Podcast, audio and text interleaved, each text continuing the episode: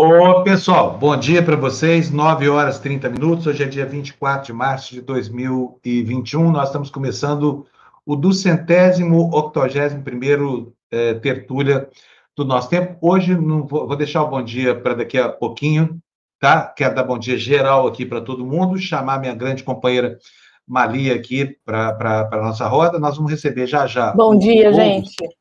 Bom dia, Mali. Tudo bem? Descansou bem? Tudo. Dormiu bastante? Muito. Maravilha. Olha, é, daqui a pouquinho eu mostro para vocês como é que ficou aqui a praia onde eu moro, tá? Para vocês terem uma ideia de como é que está a questão do isolamento social. A notícia é boa daqui, viu, Mali? Mas antes disso, vamos, vamos trazer para a tela logo o Boulos, que já está aqui. Guilherme Boulos, bom dia, bem-vindo aqui. Tudo bem, Boulos? Bom dia, Panúzio. Tudo bem, meu caro? Tudo bom. bom. Eu e o Boulos estamos Ficamos brincando de gato e rato aqui no WhatsApp, aqui, porque para marcar essa entrevista não foi fácil, né, Bolo? Tanto de se encontro, né? Agenda lotada de um lado e de outro aqui. Bolo, mas de qualquer forma, obrigado. Deu certo, deu certo. Bom, vamos começar pelo começo. Bolso, como é que você viu ontem os dois movimentos do lado do Supremo? Né? Primeiro, condenando Moro, Moro foi considerado suspeito, e segundo, Marco Aurélio sepultando aquela jogadinha do Bolsonaro, que, aliás, prometeu um golpe, não veio, foi nada, veio um pronunciamento mentiroso da televisão. Mas como é que você viu esses dois movimentos de ontem, Bolso? Bom dia. Bom dia. Panúzio, primeiro, eu acho que o, o, movimento mais relevante do Supremo, porque tem a ver com algo que marcou a vida brasileira nos últimos quatro, cinco anos, é, foi a suspeição do Sérgio Moro, que, embora tenha vindo com muito atraso, é, foi, um, digamos, uma reparação né, do ponto de vista da justiça, foi uma demonstração que não apaga o que aconteceu, não apaga o passado, mas ajuda a corrigir rumos. Porque o que ficou, o que o Supremo constatou ontem e legitimou ontem, é o que já estava evidente para muita gente no Brasil e para juristas do mundo todo, que a Lava Jato se alçou numa, numa farsa judicial, sobretudo é, na perseguição política ao Lula, que foi uma coisa quase obsessiva é, da, da Lava Jato, numa politização dos magistrados. O, ju, o juiz tirou a toga e vestiu a camisa do partido, foi fazer política, foi intervir na política partidária. E é preciso dizer que a situação que a gente vive hoje, com Bolsonaro no governo e, e esse descontrole, um país sem rumo, no meio da maior crise da nossa geração, é, tem muito da responsabilidade do, do produto da Lava Jato, do, do sentimento de antipolítica que ela exacerbou no país, da ideia de que a saída tinha que vir de um salvador da pátria, supostamente de fora da política, porque foi assim que o Bolsonaro foi vendido em 2018, né? e na atuação direta e cotidiana para favorecer o Bolsonaro nas eleições é, e prejudicar é, os seus opositores. Então, isso, isso ficou muito claro. O Moro recebeu o prêmio depois de ministro da Justiça, foi uma esculhambação tremenda. O país foi entubado com isso, é, muita gente foi iludida com isso, acreditou que é, eram heróis contra a corrupção, e mesmo esses que acreditaram, enfim, que ali estavam indignados, estavam insatisfeitos e acabaram indo por esse caminho, hoje eu acho que muitos deles conseguem perceber é, que quem chegou vestido com a capa de herói para acabar com a corrupção, Bolsonaro investido por isso, Moro investido por isso, olha, olha onde é que nós estamos. Né? Rachadinha, envolvimento com milícia, tudo que não presta, essa condução da pandemia. Então, eu acho que foi, foi importante para o Brasil, para a democracia brasileira, a suspeição do, do Sérgio Moro ontem. E a decisão em relação ao Bolsonaro enfim, acho que é, é mais um freio é, importante que, pelo menos em alguns momentos, as instituições brasileiras coloquem freios, coloquem limites é, à, à, conduta irracional, genocida, é, autoritária do Jair Bolsonaro. Mali, Bom dia, Boulos. É, eu queria mudar de assunto e vir para São Paulo, para o Brasil, com essa história da pandemia. A gente ontem bateu um recorde trágico, né? Horroroso. Todo dia a gente chora e parece que a gente não vai sair nunca desse buraco. É, você fez uma, é, uma denúncia de que alguns leitos aqui em São Paulo estariam prontos, mas não estariam sendo usados. É, como é que a gente pode é, reverter isso e o que, que você pensa fazer, já que você tem essa informação, em relação a isso? Mali, importante você trazer isso à tona, até porque o governo do Estado, o Dória, respondeu a, a nossa denúncia no Ministério Público com uma nota mentirosa.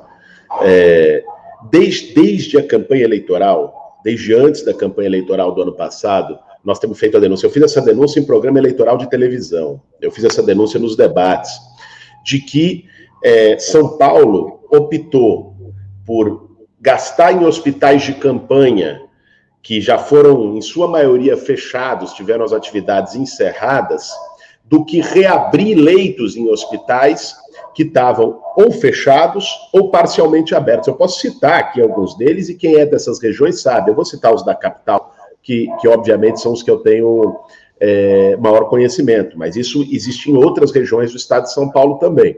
Então, aqui, por exemplo, nós temos o Hospital Menino Jesus em Hermelino Matarazzo, que está totalmente fechado. Quem passa na frente do Menino Jesus é um prédio abandonado. Né? E tem lá as placas, vamos lá, revigoração do hospital, blá, blá, blá, blá, blá, e ele está lá fechado, no meio da pandemia. O Hospital da Brasilândia, é, que é municipal em São Paulo, que é um hospital é, recente, novo, até um prédio bonito, mas a maior parte dos leitos do Hospital da Brasilândia não está habilitada, não está funcionando. Né? Leitos no Hospital de Parelheiros, que é também um hospital relativamente novo, também não funcionando. O Hospital Sorocabana, na Lapa, é, foi, tem um andar dos seis ou sete andares do, do, do hospital aberto, os demais fechados. Né? Existem vários outros é, hospitais que estão funcionando parcialmente. Ou seja, não, não, não dá para você ter contenção de gasto no, em saúde é, no momento de uma pandemia, no momento que nós estamos chegando a 100% de ocupação de leito de UTI, é, no momento em que é, tem médico tendo que escolher quem vive e quem morre, à beira da intubação. É, por tudo isso, já desde lá de trás, a gente vinha alertando a sociedade, fazendo a denúncia de que esses leitos precisavam ser reabertos. É, o argumento que eles usavam não era nem negar que esses leitos estavam fechados, porque está ali, a realidade é facilmente constatável. Era dizer que São Paulo é, tinha uma ocupação de leitos controlada. Naquele momento da pandemia não passava de 70, 70 e poucos por cento, então diziam, não, a ocupação está controlada, nós não precisamos abrir novos leitos. Agora, com mais de 90% de ocupação de leitos, esse argumento caiu por terra né, e não se fez. O, que eu queria alertar com isso, Maria, é o seguinte: é claro, para o Ministério Público se mover, atuar, buscar é, fazer com que esses leitos sejam abertos, mas é também a gente não cair numa certa falácia do PSDB aqui em São Paulo. Porque veja, o negacionismo do Bolsonaro, a tragédia do Bolsonaro é tão grande, né, a sua desumanidade, a sua perversidade, né, a, a, a, conduta criminosa na pandemia, que a gente às vezes pode é, valorizar né, ou, ou, achar que a postura do Dória, por exemplo, no estado de São Paulo, é uma postura responsável, correta, científica, e não é verdade. Né? A única coisa que o Dória é, fez de, de bom, de correto, e merece esse, esse reconhecimento, primeiro não ter apostado no negacionismo e, e, e ter, de algum modo, investido e, e estimulado o Instituto Butantan para que trabalhasse nas pesquisas da vacina. Mas, de resto, o Dória cortou recurso da FAPESP, né, tentou destroçar o orçamento da FAPESP, que é a principal instituição de pesquisa de São Paulo, né? O Dória atrasou e retardou as medidas de isolamento contra aquilo que o comitê de contingência falava publicamente, que são cientistas, são infectologistas, né, pelas pressões econômicas. Né, e olha como está o estado de São Paulo. Só o estado de São Paulo ontem teve mais de mil mortos, mais do que os Estados Unidos inteiro. Né? É, seja, é, no, não dá também para a gente é, construir, apenas pela comparação com Bolsonaro, que chega a ser quase desleal e absurda, a ideia de que o governo do PSDB aqui em São Paulo tem uma conduta responsável em relação à pandemia. Não é verdade. Bom, vamos falar um pouquinho da política interna. É, aliás, não, antes disso, eu queria tocar em dois. O que, que é? Está tendo panelaço por aí? Estou ouvindo uma barulhada. Aliás, foi bom o panelaço ontem. Foi legal. Não, aqui, aqui na minha casa é a bicicleta do pão. De manhã passa ah. a bicicleta do pão, o cara ah, com, uma, com uma buzina. Ao pão! Passa aqui na porta de casa. Ah, que bom. Eu queria muito ter isso aqui na porta da minha casa. Padaria mais próxima, fica 25 quilômetros de distância. Ô, Boulos, deixa eu te falar. Você deu uma tuitada ontem que eu achei muito significativa. Tá aqui, ó. Demorou 405 dias para o Bolsonaro dizer pela primeira vez que se solidariza com quem perdeu alguém por Covid. A falsidade, o cinismo esconde a perversidade. Eu peguei esse seu tweet de ontem porque eu vi o seu artigo também na. na onde é que foi? Foi na Folha? Na Folha. Foi na Folha de São Paulo, né? Um artigo em que você faz uma análise sob o prisma da psiquiatria do quadro em que se encontra o Bolsonaro. Eu, francamente, aqui, a gente tem observado essa cena, eu sempre achei que o Bolsonaro fosse um psicopata o que não o isenta de ter que responder pelos crimes que vem cometendo. Afinal de contas, os psicopatas têm noção plena do que estão fazendo. Agora, pergunto para você: você acha que o, o, o, não está na hora de a gente levar um essa discussão sobre interdição por problema mental do presidente da República? Porque você faz, você, você, você é, desata aqui um fio que só pode levar a gente a essa conclusão, mas não se vê ninguém no Brasil, a não ser de maneira alegórica, mencionar as condições mentais, ou, ou, enfim, o estado de saúde mental do presidente da República como justificativa para essas ações perversas que ele tem tomado. Você não acha que está na hora de começar a, a caminhar mais para o lado da interdição mesmo que do impeachment? Sabe, Panúzio, é, é, evidente que o Bolsonaro tem traços psicopáticos que, assim, é, basta você comparar a descrição dos manuais de psiquiatria, do DSM, é, com, com o comportamento do, do Jair Bolsonaro. Agora, eu acho que a gente tem que tomar certos cuidados para ir no, no, num caminho clínico, por algumas razões. Primeiro, porque pode, ao menos aos olhos da sociedade, é, criar uma ideia de isenção de responsabilidade do Bolsonaro. Ah, ele fez isso porque é doente, porque estava doente. É, eu acho que isso, isso nós não podemos fazer em hipótese nenhuma. Né? O Bolsonaro é totalmente, inteiramente responsável pelos seus atos criminosos, genocidas, à frente da presidência da República. Segundo, porque pode também gerar um certo preconceito reverso em relação às pessoas que sofrem de um determinado quadro clínico. Então, eu, eu, tomo alguns cuidados para a gente fazer uma caracterização no, no, âmbito psiquiátrico ou psicanalítico em relação ao Bolsonaro. Eu escrevi aquele artigo e tenho alertado para essa perversidade, porque eu, eu acho também que o, não dá mais para fazer uma leitura do Bolsonaro. Nós estamos num nível tal, 3 mil mortos ontem, vamos chegar a 300 mil mortos hoje, lamentavelmente é, de, de, que não, não, é, não dá para explicar mais a conduta do Bolsonaro apenas por escolhas políticas. Ah, o Bolsonaro errou na condução da pandemia. Não. Né? O, o, o Bolsonaro tem uma perversidade. O Bolsonaro, ele, ele goza com a dor e o sofrimento das pessoas. É, e esse, esse talvez seja o, traço psicopático dele mais, mais alarmante. Né? Tem aí um prazer um prazer com a morte. A mesma pessoa que sentia prazer com a tortura é, na, na, ditadura e que relata e que exalta torturadores, diz que é herói nacional e tudo mais, é uma pessoa que sente prazer com a morte. Uma pessoa que disse outro dia que tinha que matar 30 mil é, para o Brasil, bom, já está corresponsável pela morte de 300 mil, 10 vezes isso, em um ano de, de pandemia no Brasil. Tem uma crueldade doentia uma perversidade é, no Bolsonaro que precisa ser, ser alertada. Agora, eu, eu acho que o, o caminho que nós temos para barrar isso, o principal caminho, deve ser sim é, a luta pelo impeachment.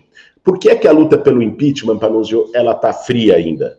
É, ela está fria porque não existe impeachment, e esse é o grande dilema, o sentimento de angústia e de impotência de milhões de brasileiros nesse momento. Não existe impeachment sem caldo de rua, em nenhuma parte. Né? E, e nós não podemos ocupar massivamente as ruas justamente pela tragédia sanitária que nós estamos vivendo no país. Então, esse é o, é o dilema é, que a gente está metido hoje. Então, dá, dá para acreditar que o Arthur Lira, o Rodrigo Pacheco, que o Centrão vai ter um senso de responsabilidade cívica com a vida das pessoas, com a nação, e, e abrir um processo de impeachment a frio, sem amplas mobilizações de rua no país, eu não acredito nisso. Isso nunca aconteceu na história brasileira. Eu acho que o nosso papel é fazer a pressão. Hoje, o mecanismo que nós temos para essa pressão é, sobretudo, as redes sociais. mas assim que possível, assim que nós tivermos um nível maior de vacinação e um mínimo de alívio a essa crise sanitária, com todo o mal que ela traz, com todo o luto, rastro de mortes que ela traz, é, mas assim que as condições permitirem, nós vamos ter que tomar as ruas para derrubar o Bolsonaro. Essa estratégia de esperar até 2022, ou só ficar com foco em 2022, só ficar pensando em 2022, ela, ela é também uma estratégia péssima da oposição, eu não embarco nela. Vamos falar um pouquinho sobre a questão da organização interna da, da digamos assim, do, do, caráter eleitoral que essa luta tem. Tenho conversado com alguns, alguns amigos do pessoal e eles têm estão divididos em relação ao que fazer agora, porque é, é inequívoco a gente entender a importância da volta do Lula ao, ao, ao jogo político. Né? E, enfim, isso lá no pessoal gerou algumas discussões muito interessantes sobre o futuro do partido. O partido deve marchar de novo com Lula, se não deve, essa coisa toda. Você lançou essa semana, essa semana, uh, semana passada, uma tendência no, no, pessoal para começar a discutir a luta política. Né? Eu quero saber, primeiro, qual é o objetivo de constituir uma tendência, e segundo, de que lado essa tendência, nesse momento, se alinha, em relação, por exemplo, ao, ao parceiro é, eleitoral que tem sido o PT constante na vida do pessoal até aqui. Olha só, é, primeiro, o, o, o, pessoal nunca é, fechou, nunca teve um, uma unidade eleitoral com o PT em nível nacional. Desde que o, o pessoal foi formado, ele sempre teve candidaturas próprias. Né?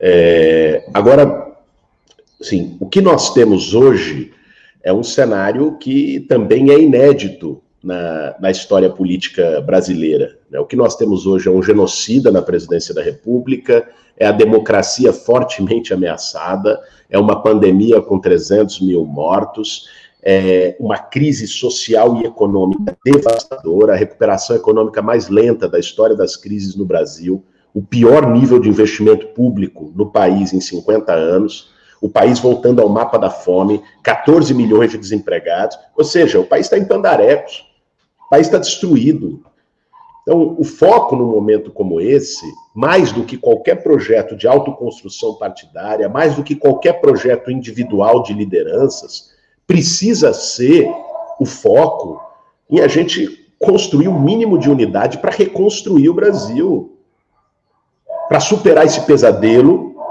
derrotar o bolsonarismo e ter um plano de reconstrução nacional. Eu defendo isso. E para isso, eu acredito na unidade da esquerda, na unidade do campo de esquerda, centro-esquerda, na unidade dos progressistas. Ninguém sozinho, nenhuma força política, partidária, individual, sozinha hoje, é capaz de derrotar o Jair Bolsonaro. Nós precisamos ter uma unidade que coloque esse interesse histórico, essa responsabilidade histórica, interesse do, do, do país, do nosso povo, é, em primeiro lugar.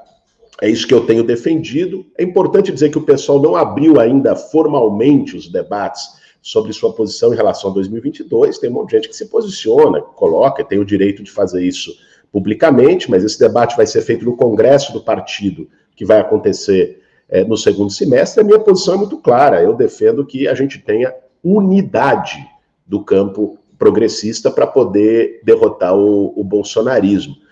É, agora, esse, é, na verdade, não é uma tendência, nós construímos um movimento chamado Movimento por uma Revolução Solidária, é uma construção de militantes políticos e sociais do Brasil inteiro, de vários estados do país, é, que já vem se conformando e, e, desde o fim das eleições de 2020, né, com acúmulo, com o saldo político que a gente teve na eleição aqui em São Paulo, com a mobilização de esperança, com o engajamento é, de muita gente no, no, no, projeto que a gente apresentou, não só daqui de São Paulo, mas gente do Brasil todo.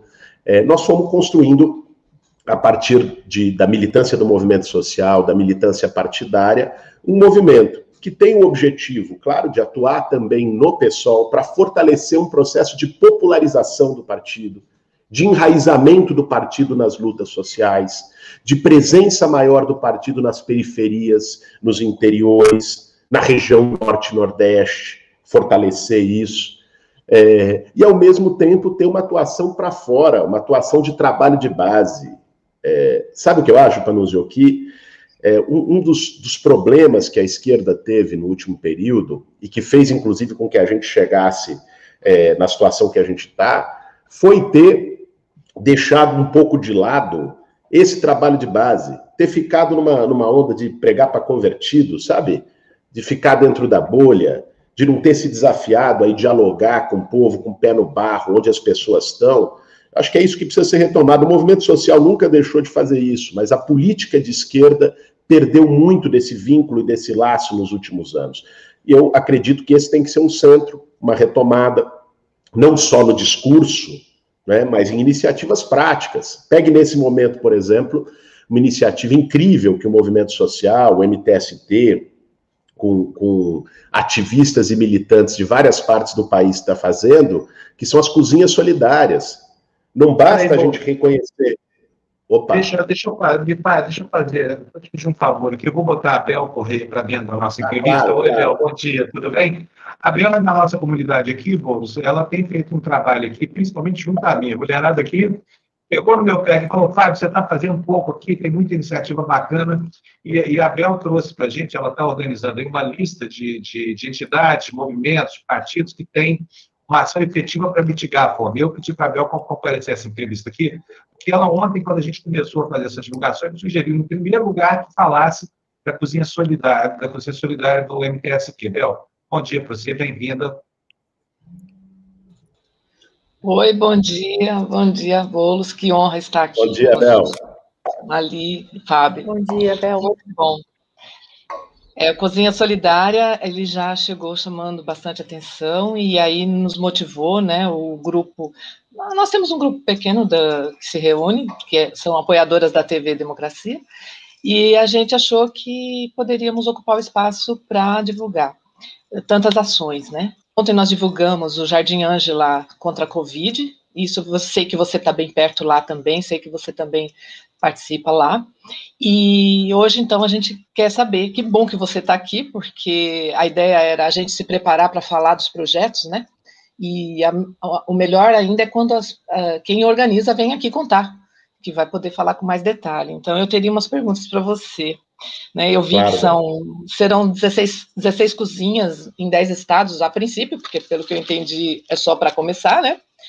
E, então a gente gostaria de saber como que é o financiamento desse projeto, é, quem é que vai poder receber essa, esse alimento diariamente, né, de que forma, quem são as pessoas beneficiadas, e as hortas comunitárias e a agricultura familiar, elas estarão presentes nesse, nesse projeto, né, uh, para fornecer o alimento e tal, né, então acho que você vai poder falar para a gente melhor do que se nós preparássemos.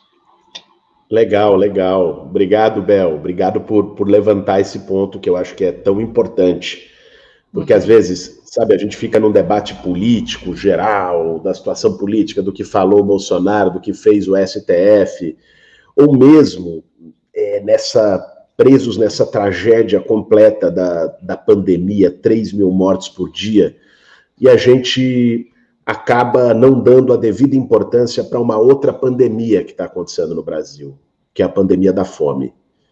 Nós podemos chegar a quase 20 milhões de pessoas com insegurança alimentar no fim desse ano. Eu te, ontem conversei, inclusive, com o Zé Graziano, que foi é, vocês sabem, diretor-geral da FAO durante sete anos, foi ministro do combate à fome no início do governo Lula, e ele estava dizendo que as estimativas hoje já são de 15 milhões de pessoas com fome no Brasil. É, é o retorno do país mapa da fome, o governo desmontou as políticas de segurança alimentar, o PAA, é, os estoques reguladores da Conab, e, e nós temos um cenário crítico, porque a inflação de alimento com desemprego. Você olha, olha é a tempestade perfeita, né? Então, por tudo isso, o Movimento Sem Teto decidiu construir esse projeto das cozinhas solidárias. Como o Abel citou aqui, são 11 cozinhas até o fim, são 16 cozinhas, desculpe, em 11 estados até o fim de abril. Então, é, essa é a primeira etapa do projeto. Essas cozinhas servem almoço é, diariamente, todos os dias, de forma gratuita. Né? A capacidade de cada cozinha depende da, da, da infraestrutura local e, do, e do, da quantidade de pessoas, da demanda no bairro, mas é, são centenas de almoços todos os dias em cada uma das cozinhas. Nós inauguramos a primeira duas semanas, eu tive lá aqui na Brasilândia, na zona norte de São Paulo, é, foi incrível, inclusive teve lá no dia também a Paola Carosella. É, nós inauguramos em Maceió, eu também fui a Maceió a semana passada para acompanhar a inauguração da cozinha lá, e domingo que vem vai inaugurar em São Gonçalo, no Rio de Janeiro. E vai ter cada semana uma, duas inaugurações é, de novas cozinhas solidárias e a ideia é que elas funcionem por período indefinido. O financiamento delas é feito a partir da solidariedade, do apoio de pessoas que concordam com esse projeto, que também estão preocupadas com o aumento da fome no país. É por uma plataforma virtual, Apoia-se, lá e tem lá, é fácil de achar no, nas nossas redes ou no Google, e lá, Apoia-se Cozinhas Solidárias, vai achar é, o projeto, é uma doação pela internet, dá para fazer por Pix, tem todas as formas como as pessoas podem é, contribuir. Aliás, o Panúzio botou aí, tá? Essa daí é a, a chave do Pix, né? É, que é a forma de, de também ajudar as cozinhas solidárias. Tem muito trabalho voluntário, são centenas de ativistas no Brasil todo trabalhando para que essas cozinhas é, possam funcionar. E qualquer pessoa, Bel, qualquer pessoa que é, chegar na cozinha e vai, vai ser atendida e vai poder pegar a sua, a sua refeição é, naquela, naquele bairro, naquela região. A gente identificou e definiu os lugares das cozinhas justamente a partir de um mapeamento de demanda de regiões mais carentes, de regiões em que as pessoas estão sofrendo mais com a fome. Eu queria até fazer uma sugestão, deixa eu voltar aqui minha, minha cara para o vídeo aqui, é o seguinte, porque nessa divulgação, a chave do Pix é o CNPJ da, da entidade que formalmente está por trás da gestão desses fundos. Agora, podia fazer um Pix um pouco mais fácil que o CNPJ. Por exemplo, Pix, cozinha solidária, arroba gmail.com, alguma coisa assim, facilita muito. Pela minha experiência aqui na TV Democracia, a gente também vive de doação aqui. Uma coisa que a gente entende é de arrecadar essas moedas aqui no YouTube, viu? Eu acho que talvez pudesse falar, mas para quem quiser saber como contribuir, eu já vou deixar aqui, olha, pouco de Fernando botar em tela cheia para o pessoal anotar, depois eu dou de volta, tá, mas pega aí a caneta. Já, olha, a chave do Pix é 28 799 171 mil ao contrário 41. Se você quiser contribuir com esse projeto de cozinha solidária, que é gigantesco, é maior do que eu pensava, inclusive. Eu, eu gostei de saber disso, porque eu acho, Bolsa, que a solidariedade é, é, compõe, sim, capital e é capaz de estabelecer aquela linguagem para a gente aprender a falar a língua que as pessoas precisam aprender a entender de novo, né? Quer dizer, porque a sensação de desalento não pode nos levar de novo a aprofundar mais o que nós estamos a gente tem visto exatamente esse efeito que tem provocado, infelizmente, né? É justamente isso, é, Panuzio. Talvez um dos aprendizados que a pandemia trouxe para a gente no meio dessa tragédia toda, talvez tenha sido um, renascimento das iniciativas de solidariedade.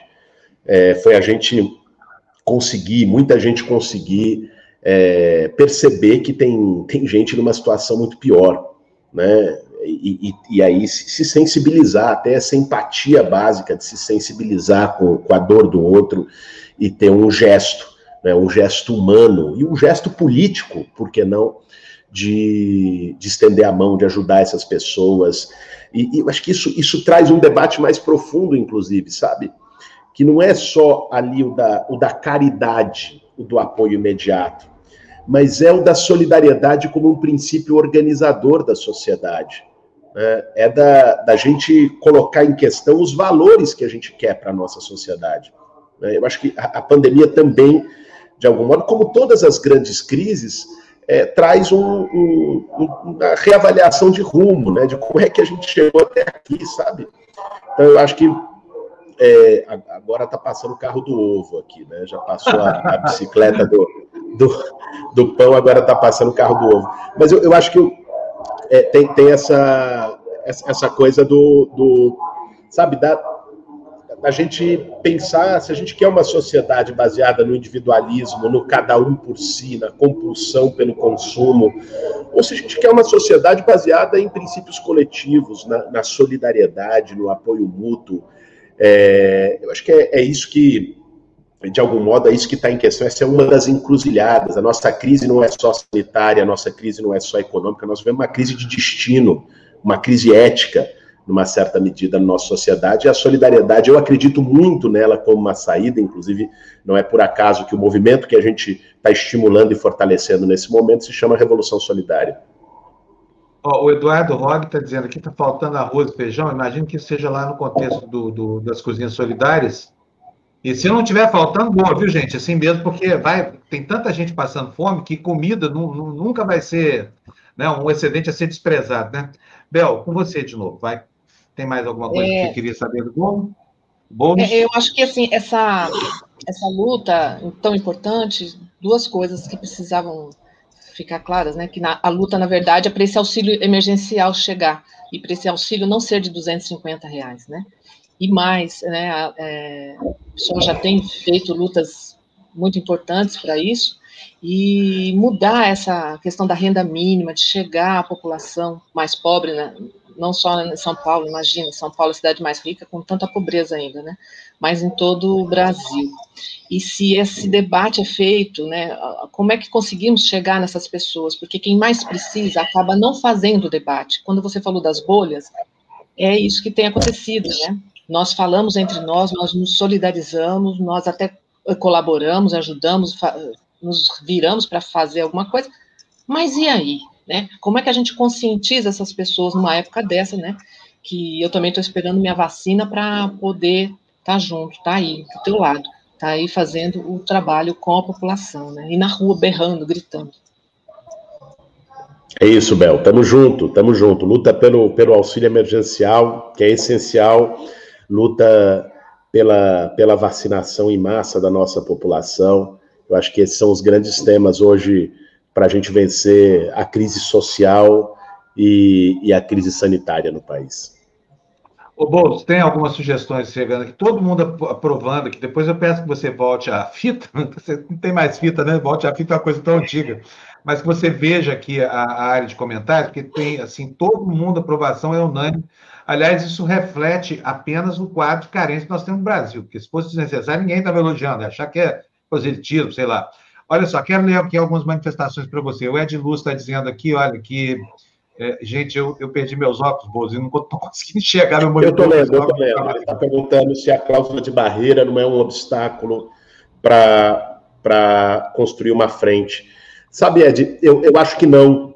É, porque uma coisa que as eleições, inclusive de 2020, mostraram é que não necessariamente um partido precisa ter candidatura própria para poder avançar a sua bancada. Né? Se tinha uma ideia, com o fim das coligações proporcionais, de que a candidatura própria era uma necessidade eleitoral para que o partido fizesse bancada e, portanto, superasse a cláusula de barreira. É, e eu acho que o que, o que as eleições é, do ano passado mostraram é que a lógica da votação parlamentar ela, claro, está tá ligada a você ter candidaturas fortes na majoritária, mas não necessariamente uma, uma candidatura própria do partido. Eu acho que é, é possível é, você debater a superação da cláusula de barreira, que é, sobretudo, a cláusula de barreira é voto para o parlamento, é voto para a Câmara, é, sem, sem abrir mão da construção de uma unidade na disputa majoritária. Olha, é, eu quero. Cadê as sugestões aqui, gente? Deixa eu ver. Põe na tela para mim, por favor, André, porque, olha, a, a Joyce está agradecendo. Peraí, deixa eu botar a Joyce que já está aqui comigo. Está agradecendo a TVD pelo espaço. Joyce, não precisa nem agradecer, isso é obrigação nossa, como eu já tenho falado. Mérito da mulherada aqui do canal, né? Mérito da mulherada do canal. Heloísa Viana, Boulos, é nossa é membro da nossa comunidade lá em São Francisco, nos Estados Unidos. Ela está lá na Califórnia, seis horas atrás. A gente ela porta todo dia para assistir ao vivo aqui como você está vendo, é uma grande entusiasta aí das suas, das suas iniciativas, né? Obrigado, ah, Luísa. Aqui. Aí, Heloísa mandou 4 dólares aí para nós, dólar, quando dentro dólar, que é uma alegria. Obrigado, Heloísa. Quero saber mais do MTST de São Gonçalo. Bom, você pode informá-la, por favor? Olha, em São Gonçalo, o, o, o, Movimento Sem Teto já tem uma luta por moradia há vários anos. Como vocês sabem, São Gonçalo é uma cidade muito pobre, é, na região metropolitana do, do, do Rio de Janeiro, e, e, tem uma atuação com segurança alimentar também já, já de algum tempo, que agora está sendo reorganizada dentro dos projetos da Cozinha Solidária. A inauguração da Cozinha de São Gonçalo vai ser no próximo domingo. Eu vou, vou para lá também. Vai um grupo, assim, o que eu, os, os poucos momentos que eu tenho é, furado a, a, a, quarentena, claro que sempre com todo o cuidado, sem aglomeração, com a proteção necessária, tem sido justamente para estar tá na inauguração dessas cozinhas, porque ajuda a dar uma visibilidade maior para o projeto, fortalece mais o projeto.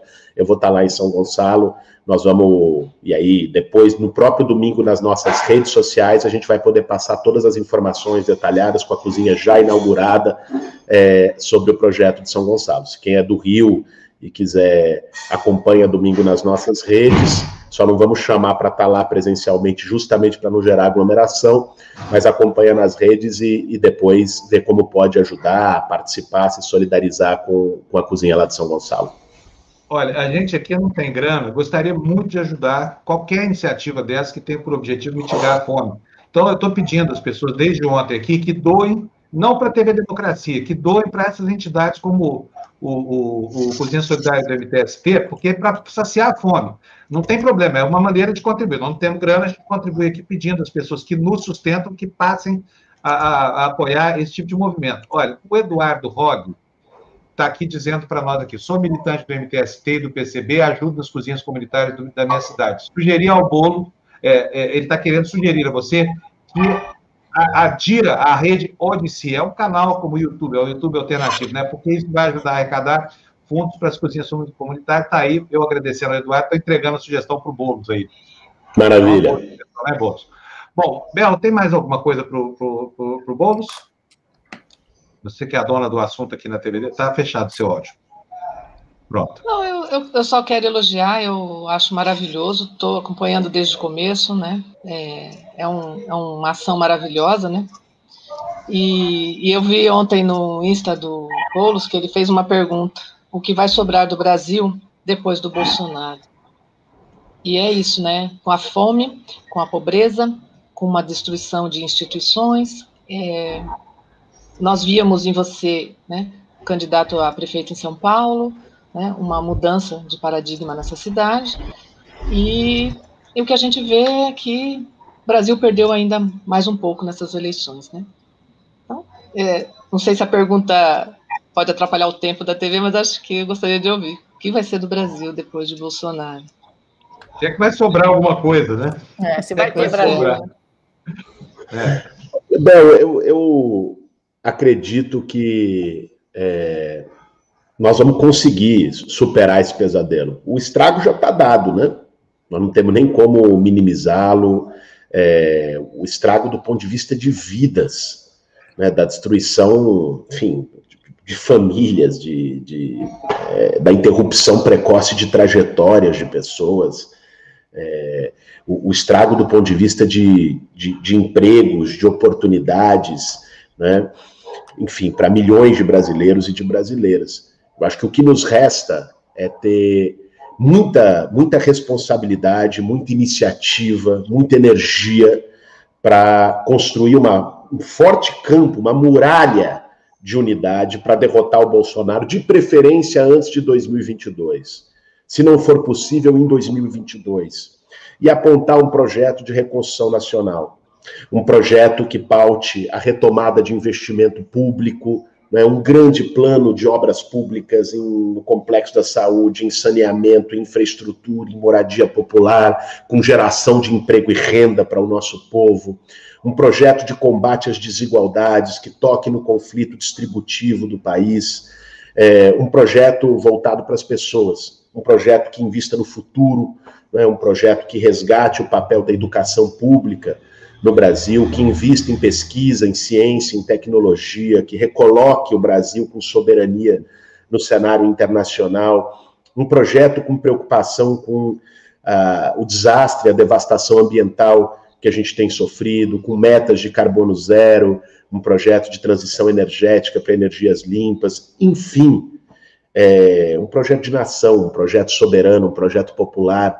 Eu acredito que é possível reconstruir isso no Brasil Agora, antes de tudo, para poder iniciar essa reconstrução, nós temos que tirar o maior responsável pelo pesadelo que a gente tem vivido. Eu acho que todo o foco e toda a nossa energia está voltada para isso agora.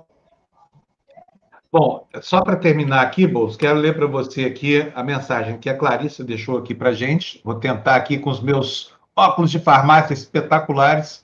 Vou conseguir aqui, que agora aproximei mais, está desse tamanho. Boulos, quando minha filha tinha uns 4, 5 anos, ficou comovida ao perceber pessoas morando na rua. Levou uns três minutos de reflexão para dizer: eles deviam entrar nas casas vazias, limpar e morar lá. Tem mais alguma coisa para acrescentar ao pensamento dessa criança tão sensível? Meu? É isso, né? É radical essa criança, é radical demais ela. Os padrões da política brasileira, né? É lamentável que um sentimento tão, tão humano, tão básico, de uma sensibilidade tão óbvia, seja ainda tratado no nosso Brasil como extremismo e radicalismo. Muito bom. Bom, quero te agradecer muito a entrevista aqui. Já vou deixar marcada a próxima, vou te mandar o WhatsApp hoje, que se a gente combina que não vai levar mais três meses para ter você aqui de novo, e é tempo demais. Meninas, vocês têm mais alguma pergunta para o Boulos para fechar? Não, o Boulos precisa sair aí, ó. Ele já, coitado, é. ele está em cima da hora. É. Da próxima a gente pergunta. Então tá bom, vamos lá. Boulos, um abração para você, brigadíssimo de novo, tá? Tamo junto aí, tá? Obrigado, obrigado, Mali, obrigado, Bel, obrigado, obrigado, Panúzio, pelo convite. Parabenizar mais uma vez os esforços que vocês têm feito aqui na TV Democracia, de democratização das comunicações, de ouvir todas as vozes é, no nosso país. E seguimos juntos. Forte abraço a todo mundo que acompanhou a gente. Abraço, Bozo. Obrigadíssimo, viu? Bozo, obrigada. Deixa, ô, Bel, o que, que é essa foto que está aqui, hein? Deixa eu ver se, se, isso aqui diz respeito a nós. O que, que é isso aqui? Hã?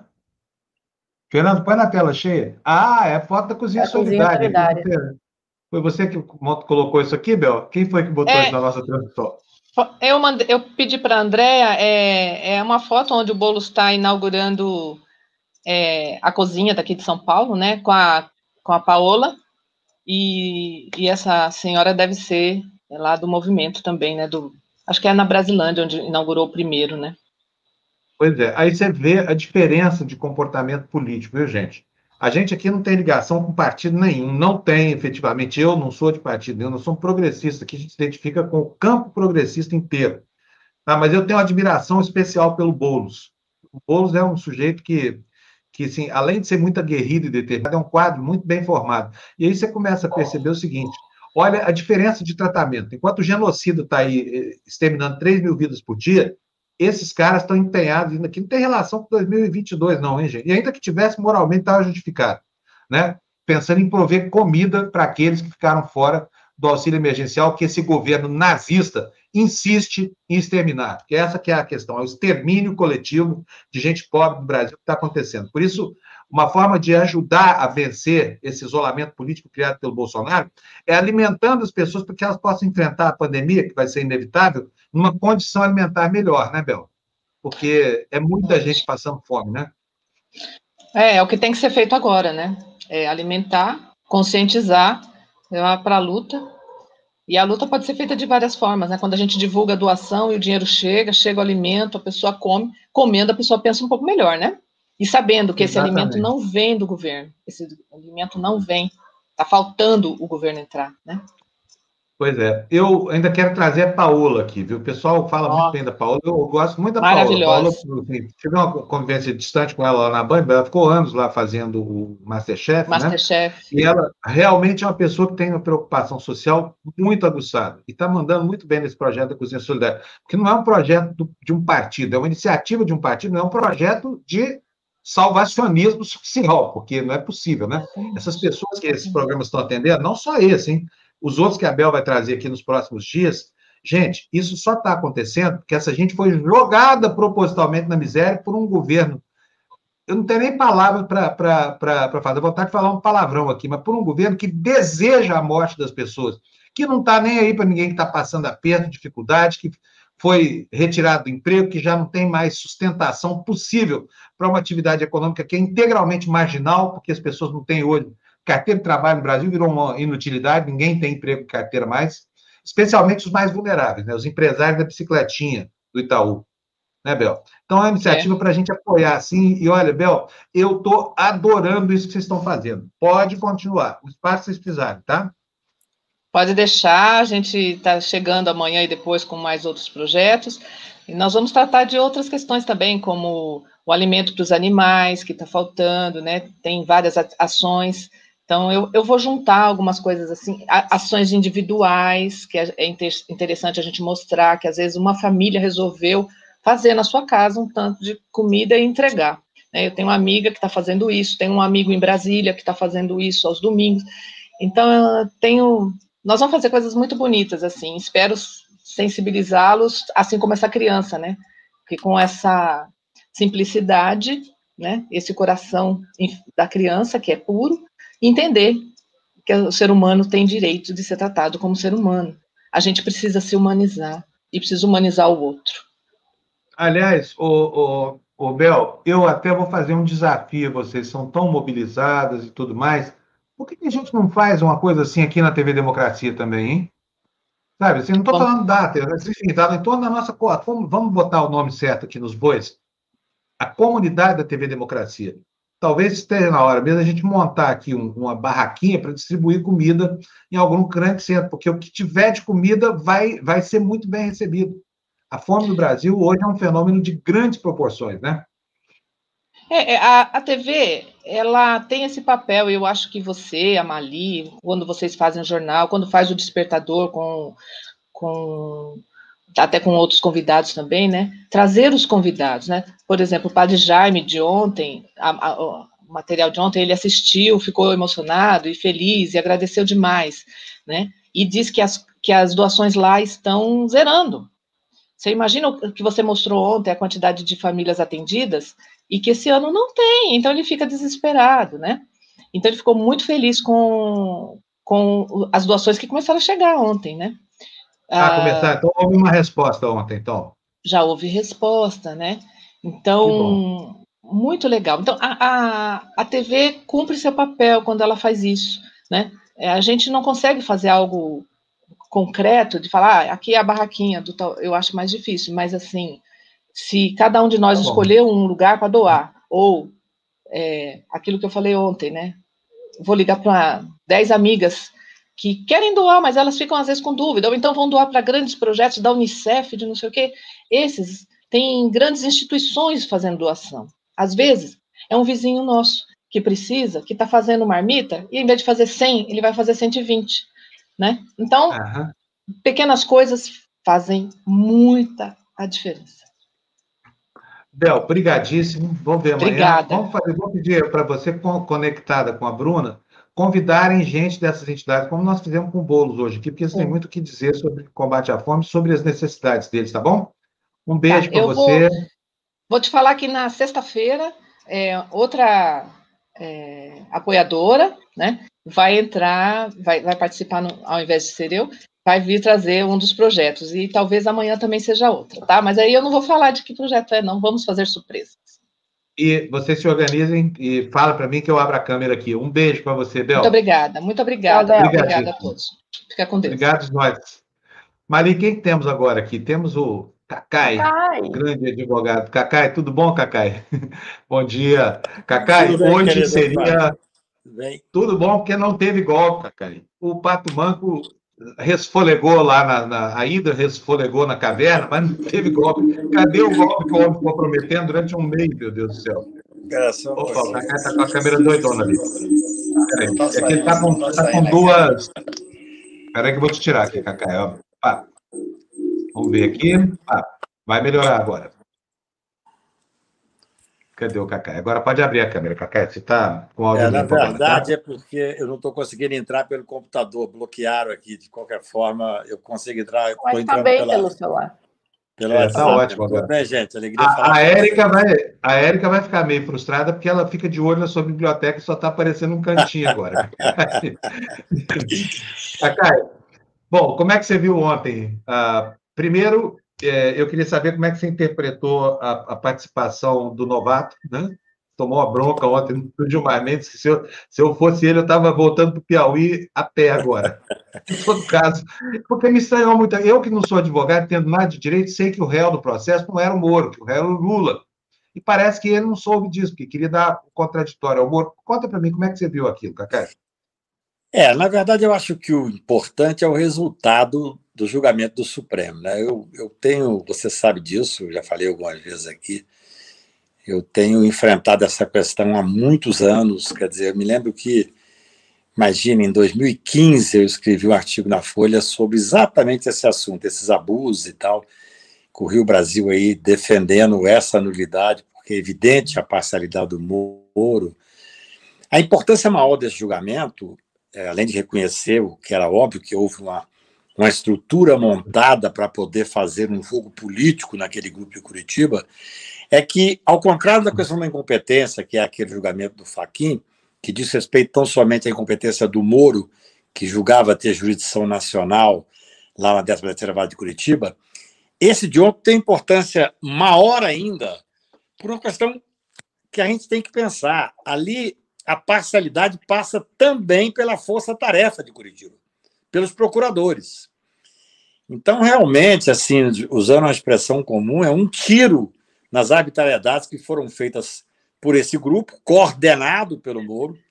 Essa nulidade, me parece óbvia, ela vai ter é, repercussão em todo o caso Moro-Lula. Isso é importantíssimo, não é somente no caso específico que foi julgado ontem. E acho que nós temos que ter uma tranquilidade para fazer o enfrentamento agora. O Supremo ontem, de certa forma, resgatou a dignidade do sistema de justiça que tinha sido conspurcado por esse grupo. Mas agora é hora de fazer um enfrentamento do grupo. Nós temos que apurar a responsabilidade do Moro, apurar a responsabilidade dos procuradores, que instrumentalizaram o Ministério Público e o Poder Judiciário de forma criminosa. Então, se o, se o, doutor, se o ministro Cássio é, considerou que não estava suficientemente é, preparado para votar, se ele achava que não devia conhecer do habeas corpus, Nesse momento agora, Fábio, eu digo carinhosamente, é uma discussão que eu não quero entrar nela. Eu prefiro discutir o seguinte: o Supremo Tribunal Federal, de forma definitiva, eu estou vendo agora as viúvas do Moro, é muito engraçado. Eu estava vendo a Globo News, pessoas que eu respeito e tal, mas que são viúvas do Moro, dizendo: ah, mas essa decisão vai ser levada ainda ao Pleno. Não vai ser levada ao Pleno. Essa decisão é definitiva. O habeas corpus foi julgado de forma definitiva pela segunda turma. Então, é muito importante a decisão de ontem. Eu acho que, eu já falei com você nesses debates que temos feito aqui, essa oportunidade rara que você me dá, é, a importância que nós temos de ter, esse, de certa forma, esse resgate do sistema de justiça. Isso é importantíssimo. O Supremo Tribunal devia essa resposta à nação brasileira. E foi dada de uma forma veemente, ainda que demorasse, demorou muito, no meu ponto de vista, essa é uma discussão que a gente já faz há muito tempo.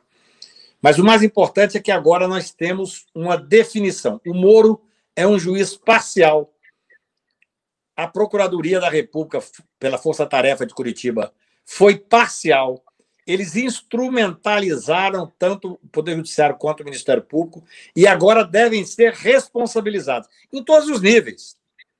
Eu até ontem fiz uma pequena nota sobre isso, Fábio, que eu acho que é interessante, que você tem algumas questões que são importantes. Primeiro, o Moro saiu, não é mais juiz, então o CNJ já não pode atingi-lo. Mas ele tem uma investigação criminal. O TCU pode investigá-lo dos excessos que ele fez com dinheiro público.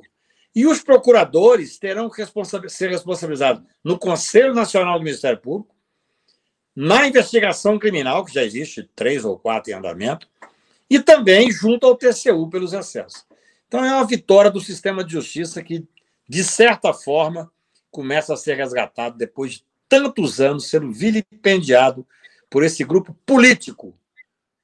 Eu digo isso há muito tempo e você sabe bem disso. Quer dizer, um grupo que tinha um, um objetivo político, um propósito político, que está na base da eleição desse genocídio que aí está. Veja, nós estamos com 300 mil mortos, mortes oficiais, é muito maior o número. 3 mil mortes por dia. Porque nós temos um presidente que cultua a morte, que faz a necropolítica e que governa de costa para o cidadão. E esse governo foi eleito primordialmente, claro, tem outros fatores, mas primordialmente por esse grupo de Curitiba. Você sabe, é, ao prender o principal opositor e depois, mercadejando a toga, discutir ser ministro, isso é gravíssimo. Está na hora da gente fazer um, um enfrentamento sério técnico, dando a eles o amplo direito de defesa, mas não é só ficar nesse julgamento, não é só a nulidade, não.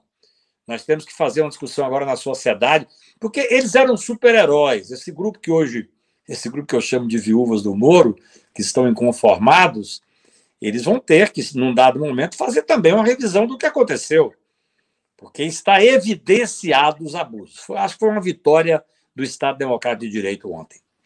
Ô, ô Cacai, agora deixa eu te perguntar uma, uma coisa.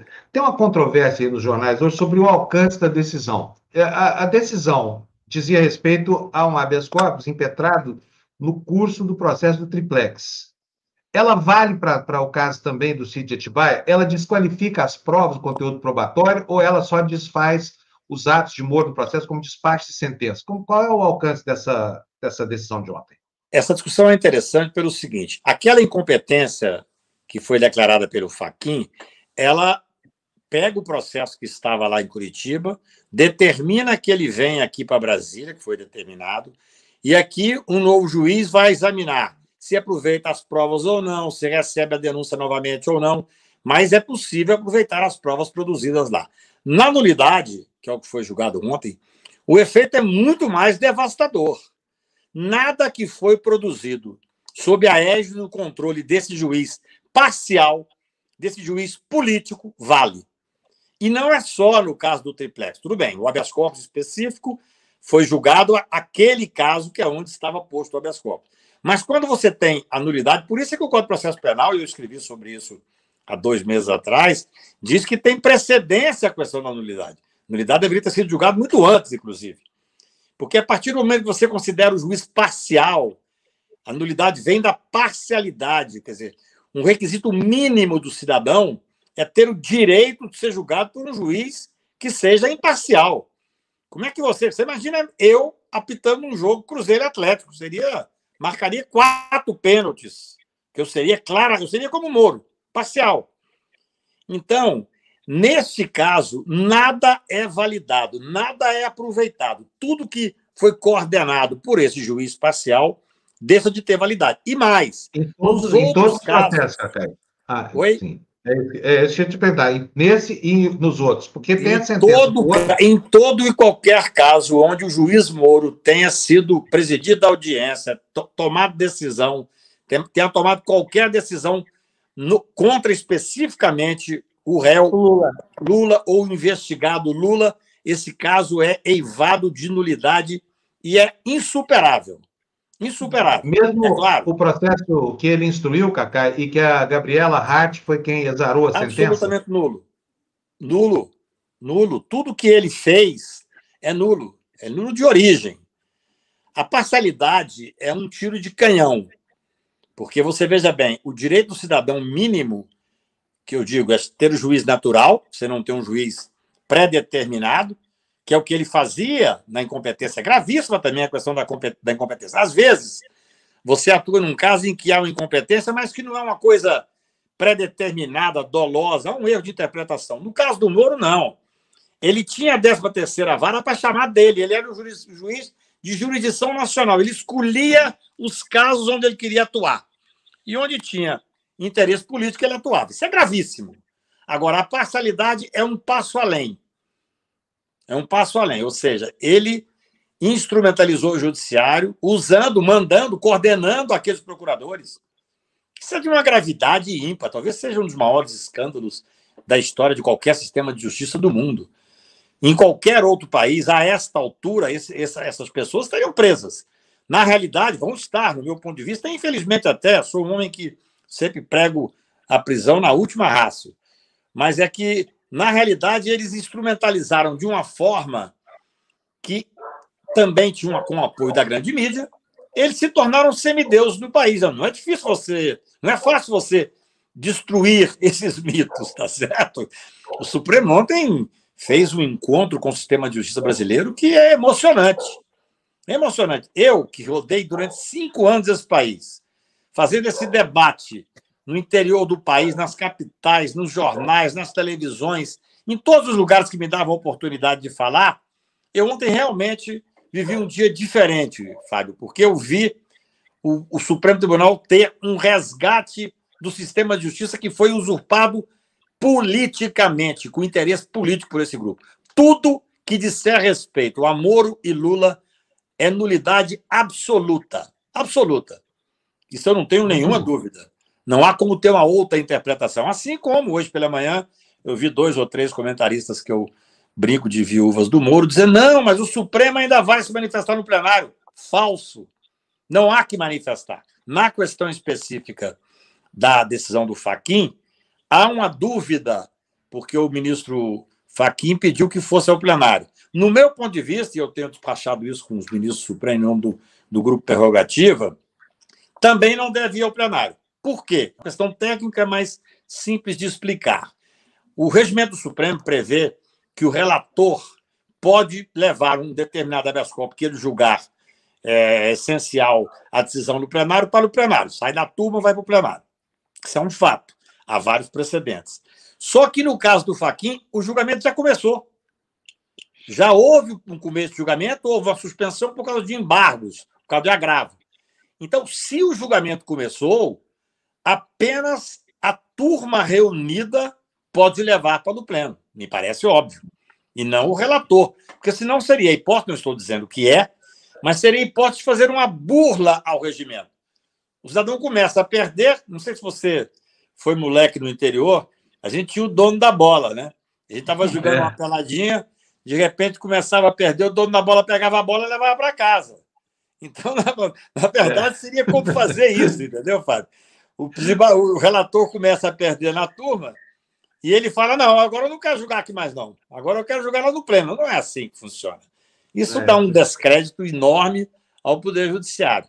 Então, embora o relator, no caso lá da, da incompetência, é, possa, poderia ter levado no início, agora, depois que começou, não pode levar. Essa é a realidade. É, é o que vale para um tem que valer para o outro. É, antes era o Joãozinho, dono da bola, agora é o Faquinho, dono da bola. o Fala, você falou aí da, da, das, das falácias, né? Ontem o, o, o JN já abriu falando que as provas foram anuladas, só que não existe prova, né? O que a gente sabe ali é um, é um, um apanhado de convicção que não tem um documento sequer, mas enfim. Agora, quanto a, a, a, aos procuradores, a Rosa Weber ontem é, indeferiu uma liminar que pedia que eles não fossem é, investigados. Isso foi ontem. Se essa investigação caminhar, se essa turma for considerada é, que prevaricou ou que cometeu algum crime, existe chance dessas pessoas serem presas?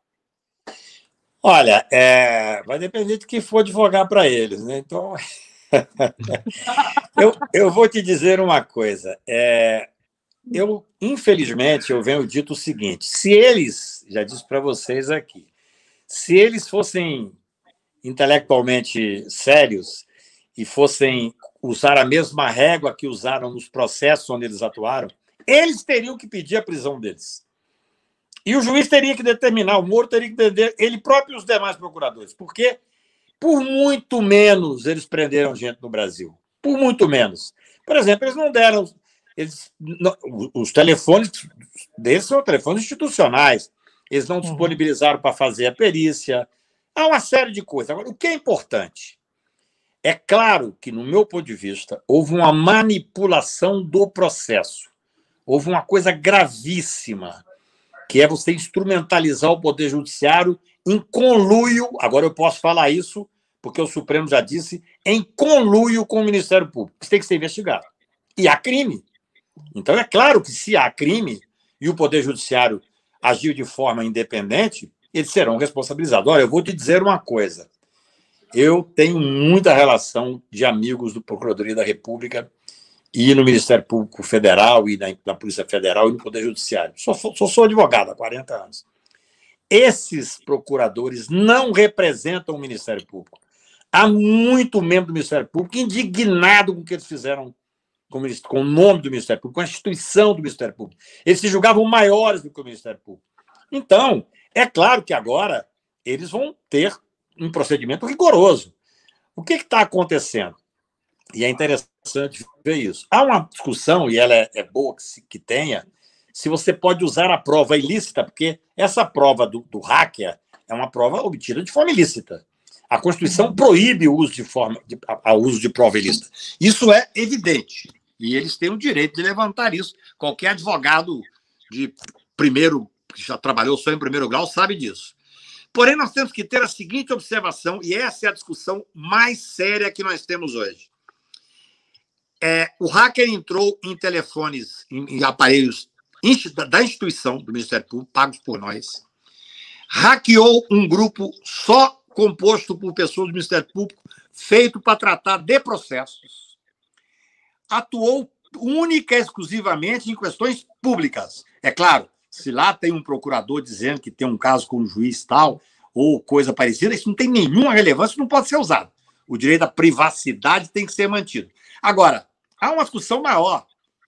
Temos que manter a privacidade daquilo que é público. O homem que é público, um procurador da República, que recebe um, um, um telefone institucional, até tem uma gravação em que eles falam: ah, não aceita esses telefones novos, R$ 3.600. Não é. aceita esses telefones novos, isso é uma esmola. Não é esmola, não. A realidade brasileira é, é outra. Agora, é importante que a gente tenha essa, essa visão. Isso que você coloca é muito importante, porque isso vai ser investigado. Está sendo investigado.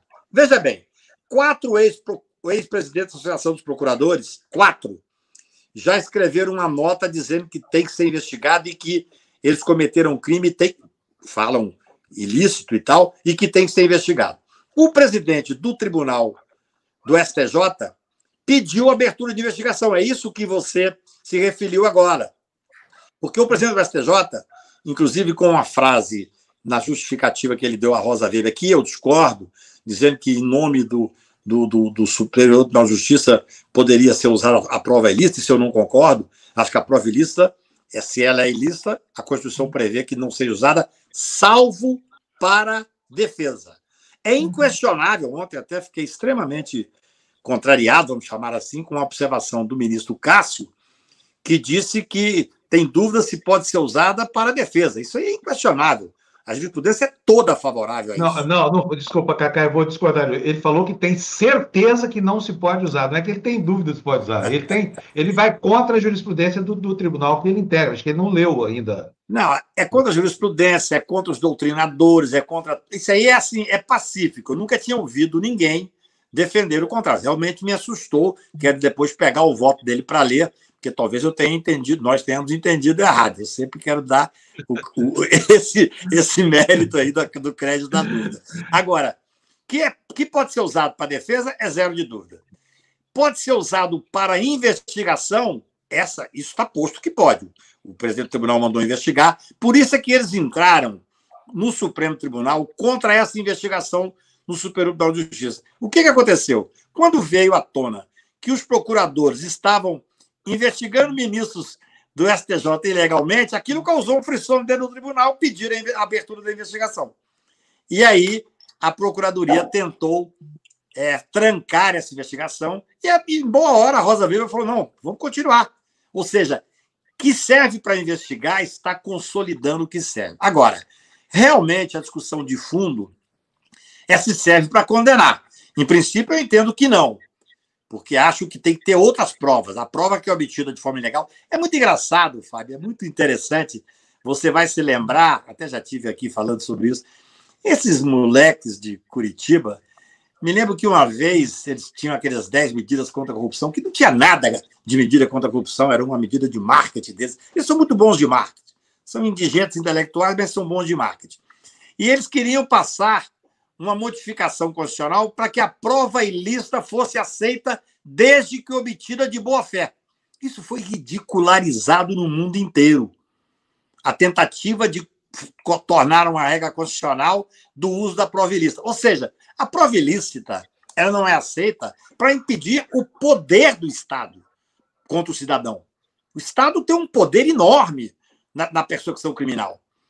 Por isso é que a prova ilícita não pode ser aceita. Então, a discussão que se dá agora, porque veja bem, que, essa, que essas matérias são verdadeiras, ninguém tem mais dúvida. Tem uma mulher que já ficou sem graça, veio chorando, pediu desculpa.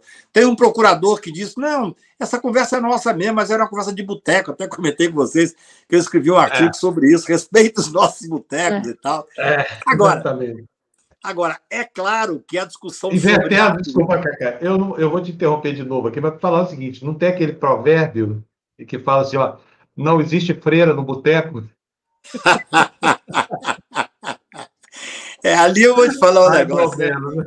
O que mais me impressiona, o que mais me impressiona é certo assim, que quando você é pego no particular você tem lá uma gravação comprometedora, é normal que você dá uma escamoteada, que você.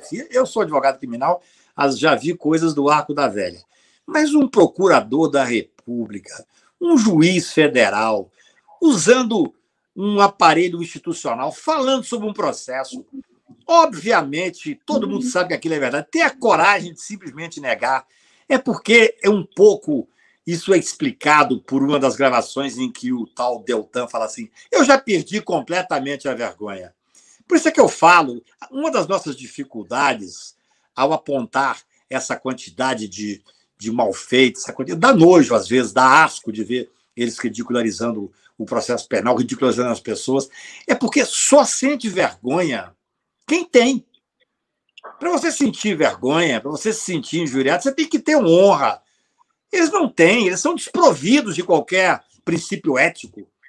Essa é a verdade. Se não fossem, não teriam instrumentalizado. E olha, julgaram o Brasil numa aventura. Esse governo que aí está hoje, é até difícil hoje.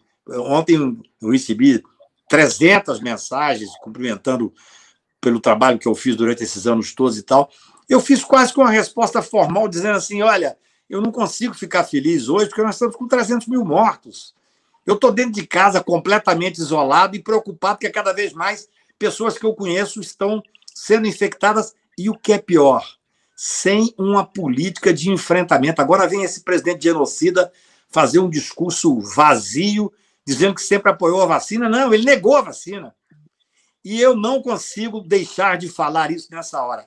A responsabilidade desse governo em boa parte, é desse grupo de Curitiba. Nós não podemos esquecer isso. Essa é uma realidade. Eles instrumentalizaram e vão pagar por isso agora. Quer dizer, em boa hora? Não, talvez um pouco tarde. Mas eu gosto daquela frase: é tarde, mas ainda é tempo. Deixa eu mostrar aqui para você um elogio que você está recebendo aqui do Flávio Ferreira. E mesmo. Não, não, não é esse elogio, eu coloquei errado, mas essa aqui é uma pergunta para você, se você puder responder. E mesmo funcionários em empresas ou órgãos públicos são. É, deixa eu aproximar aqui. Eu perdi meus óculos. O pessoal está tirando um sarro olhando seus óculos, ele está com a fita amarela aí. Não estou vendo fita amarela. Até uma fita amarela, não, né? Não, a maçã está ok, né? Mas enfim, está aqui, olha. E mesmo funcionários em empresas ou órgãos públicos são passíveis de varredura para determinação de algum ilícito? Por que, que os celulares funcionais não são? Não, eu entendo que, de qualquer maneira, você tem o direito ao sigilo. Essa discussão do sigilo ela é interessantíssima. É, eu, eu falei sobre isso quando fui advogado Roberto Carlos, do Supremo, que eu acho que a privacidade, Fábio, ela depende de, de, contra quem você está falando ou com quem você está falando. O homem comum, ele tem um direito à privacidade muito maior. O homem público tem um direito à privacidade mais restrito, porque ele merece e tem que dar satisfação. A sociedade merece a satisfação dele. Então é diferente a discussão que se dá. Porém, é claro que existe uma privacidade mesmo do presidente da República. Agora, se ele está usando um aparelho institucional, está tratando de questões institucional, aí você começa a ter uma discussão que, que agora vai se dar, que é uma discussão relativamente nova. É, eu entendo que, nesse caso, primeiro que não há dúvida de que essa, essas discussões são todas verdadeiras. Ontem o ministro Castro falou: ah, não, às vezes a mudança de uma palavra muda tudo. Não é verdade. Ali não tem mais o que ter dúvida sobre o principal, sobre a instrumentalização.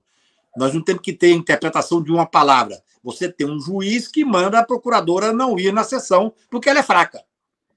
Você tem um juiz que diz que tem que tirar tais testemunhas. Ou seja, isso já está absolutamente pacífico hoje. A discussão do uso disto para criminalizar, para condenar, é uma discussão que tem que se dar. Em princípio, repito, porque tenho que ser coerente, em princípio, a prova ilícita não pode ser usada para condenar. Mas não existe só essa prova. Existe uma série de outros fatores que foram sendo investigados e aparecendo que vão muito além daquilo que os hackers mostraram. O, o hacker mostrou, e acho que foi importantíssimo, que impactou profundamente, até, evidentemente, eu não quero falar fazendo uma, uma ilação do que levou a ministra é, Carmen, com muita dignidade, com muita consciência da importância do cargo dela e da importância do momento nacional, fazer um voto diferente daquele que ela fez há dois anos, porque em dois anos, na verdade, foi mudando. Ela, ela explica sobre isso. Lá em 2018, muitas dessas coisas que eu, por exemplo, falava, intuía, sabia, não tinha prova muitas vezes, mas eu participava. Eu fui eu, eu anulei, como advogado, com o grande Juliano Breda, a maior operação que esse juiz Moro e esse procurador Deltan atuou antes da Lava Jato, lá na Sandal, há muitos anos atrás, pelos abusos dele. Então eu sabia dos abusos dele e da fragilidade que eles têm sob o aspecto, eu diria, da, da, da certa, de certo apelo que eles têm para fazer o, o, o que está fora da Constituição. Mas é interessante você notar que essa discussão, ela agora tem que se dar. A Carmenúcia foi muito feliz. Ela diz: olha, com o que eu tive conhecimento posterior, eu acho que hoje não é possível manter o que está posto nesse habeas. Nós temos que fazer o enfrentamento. Porque, é claro, o que talvez tenha mais impressionado, porque eu conheço a ministra Carmenúcia, ela é uma ministra muito séria e tem uma história de vida que tem que merece respeito, foi a investigação em cima dos advogados do Lula. Isso é uma coisa inacreditável. Isso eu, eu tenho certeza que isso sensibilizou. Porque não é possível que você, durante mais de um mês, você investigue todos os advogados, fazendo inclusive relatórios sobre as conversas e estratégias de defesa. Isso só existe num Estado totalitário. Isso não existe no Estado democrático de direito. Não pode ser. O cidadão tem o direito de preservar a sua linha de defesa do Brasil. A pessoa não é obrigada sequer a se autoincriminar. Ela não é obrigada a dizer que cometeu o crime, ela tem o direito. O advogado pode ou não pegar o caso, mas a pessoa tem o direito de não se autoincriminar. Você vai e coloca uma escuta no escritório da advocacia. Isso é escandaloso. Por isso é que eu digo que agora nós teremos que ver a investigação deste ex-juiz, desse grupo de procuradores e de quem mais tiver contribuído para essa farsa porque nas conversas aparece assim: ah, nós confiamos muito nos advogados. São os tais advogados dos delatores. São advogados que eram muitas vezes indicados pelos procuradores. E existia uma mercância lá do, do Instituto da Delação. Nós temos que saber quem eram os advogados que estavam sentados ou no colo ou do lado desses procuradores e desse juiz. Claro, essa senhora delegada que reconhece que forjou uma prova. Uma prova. Ela inventou um depoimento e assinou o depoimento para usar no processo penal. Isso é dantesco. E em boa hora, ainda que um pouco tarde, mas em boa hora, isso agora está vindo à tona. Os processos do Lula, todos com esse juiz Moro, serão anulados. É muito bom ver isso, viu, Fábio? É triste, por um lado, é. porque há uma quebra do, da confiança no sistema de justiça, mas olha, eu que andei o Brasil todo debatendo isso e que tinha. Eu me lembro, até comentei com você da outra vez que estive aqui, em, em, novembro de 18, que eu dei uma entrevista e falei o Moro terá um fim melancólico, porque ele, ainda juiz, tinha aceitado discutir ser ministro. Eu conheço Brasília. Aqui não é para amadores, não. Para que eu ele fazer esse atrevimento de, de de deixar ali o excesso de poder, a mídia, dizendo que ele era super-herói. Por isso que eu falei que ele teria um filme melancólico, porque a hora que ele chegasse aqui no meio de profissionais, ele ia ver outra coisa, não é lá, com todo respeito a Curitiba, mas não é lá ele coordenando a 13 terceira vara de Curitiba, não. Tanto é que ele chegou aqui e em muito pouco tempo brigou com o chefe dele, eu digo que é uma briga de quadrilha. E um ponto, viu, Fábio, que eu acho que nós devemos pensar que hoje está muito discutido e muito em moda, que eu tenho falado nos últimos tempos, é o uso indevido e político da Lei de Segurança Nacional. Quem instrumentalizou isso aí foi o Moro. Uma vez eu fui levar uma pessoa muito próxima a mim, que esse covarde desse Moro pediu para abrir um inquérito Segurança Nacional para mim, não, tinha, não teve coragem de fazer contra mim, fez contra uma pessoa ligada a mim. E o delegado comentou comigo que tinha 100 pedidos de inquérito lá, contra inimigos, entre aspas, do Moro e do Bolsonaro, coordenado pelo. Moro. E isso é não grave. Começou com o André Vargas, né? Não começou com esse, com esse capacho que o Bolsonaro botou lá no Ministério da Justiça. Não, não. O Moro foi que começou isso. Por isso é que eu tenho dito assim: ah, mas veja bem, o que é grave? Você é um jornalista, está no dia a dia na mídia, com exposição evidentemente muito maior do que as, as pessoas que só aparecem uma vez ou outra, e ele quer ficar lá a mídia. Ele já fez com o Felipe Neto, que é um, um, um influencer, ele fez com o Noblar, ele fez com o Arueira, porque isso é uma tentativa. Porque, veja bem, a Lei de Segurança Nacional, que em boa hora está sendo discutida no Congresso, agora tem uma DPF, que eu acredito que o Gilmar deve talvez conceder uma liminar, não é para revogar a lei completamente, dizer que ela não foi recepcionada pela Constituição de 88, porque se revogar, você cria um, um vazio que é perigoso.